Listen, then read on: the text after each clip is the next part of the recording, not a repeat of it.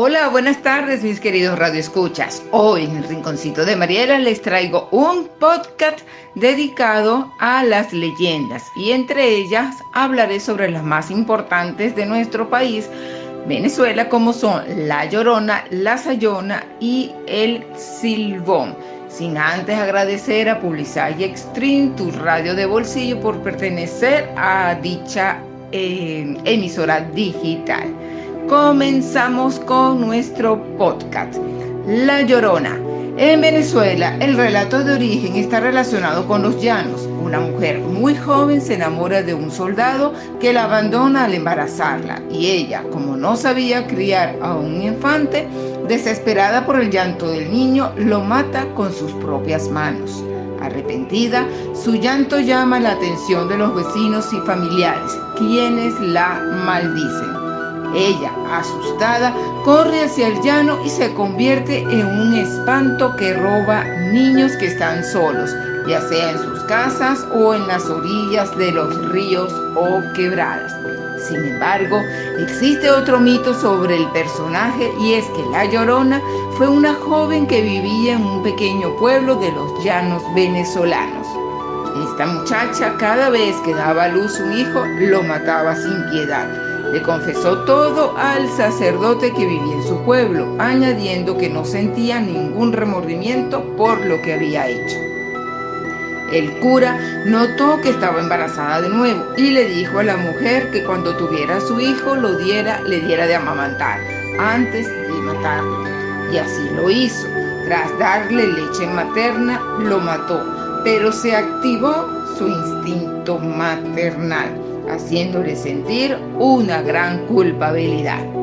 Desde entonces vaga por los campos llorando de dolor, buscando a sus hijos y asustando a todo el que se le atraviese en su camino.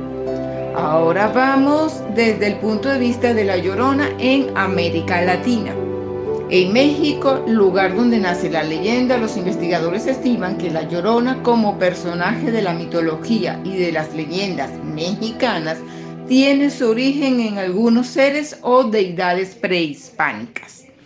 La historia de la Llorona comenzó a documentarse en el año 1550, cuando Fray Bernardino de Chocoacitual, en su obra Historia General de las Cosas de Nueva España, identificando al personaje con la diosa Siguacualt.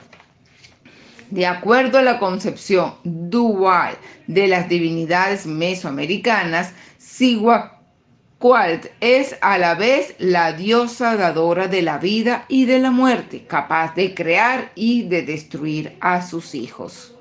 Otro aspecto que varía en las historias es lo que ocurre durante un encuentro con la llorona la narración folclórica coinciden en que, más que su aspecto físico, el terror que produce es producido por un espeluznante lamento y que muchas veces no existe un contacto directo con el espectro. En El Salvador, por ejemplo, se rumora que la Llorona vaga por las calles de los pueblos rurales, llorando por sus hijos y que cuando llega a una población entra por la calle principal, lanza su primer grito y comienza a llorar, buscando el camino que la lleva al cementerio de la comunidad o entrar en la iglesia local para luego desaparecer. El alma de quien la mire y la siga vagará durante toda la eternidad. Ahora vamos con la Sayona. Es el fantasma de una joven mujer que fue condenada a vagar eternamente y para siempre. Su maldición fue lanzada por su propia madre cuando ésta la mataba ahorcándola, pero sin antes haber asesinado sus hijos y marido que los quema vivos. Este espíritu persigue siempre a los hombres infieles o a los mujeriegos ella se presenta como una bella prostituta que les piden que las acompañen. Cuando el incauto acepta y se va con la sayona, ella al poco rato se convierte en un ser horrendo que luego los persigue hasta matarlos del susto o con un infarto. Si su víctima está dentro de un auto, ella hace que tenga un accidente o que caigan a un barranco provocando su muerte. Se dice que antes que estas personas mueran, como se menciona, se les ve acompañados de una bella mujer, pero después la mujer desaparece misteriosamente. Ahora vamos, mis queridos radioescuchas, con el silbón. Cuenta la leyenda que hace mucho existía un joven muy consentido por sus padres y que era muy malcriado. Un día, este joven quería comer venado y su padre fue a cazar, pero tardó mucho en regresar. El joven lo esperaba ansioso, pero cuando vio a su padre no traer nada, se enfureció tanto que lo asesinó.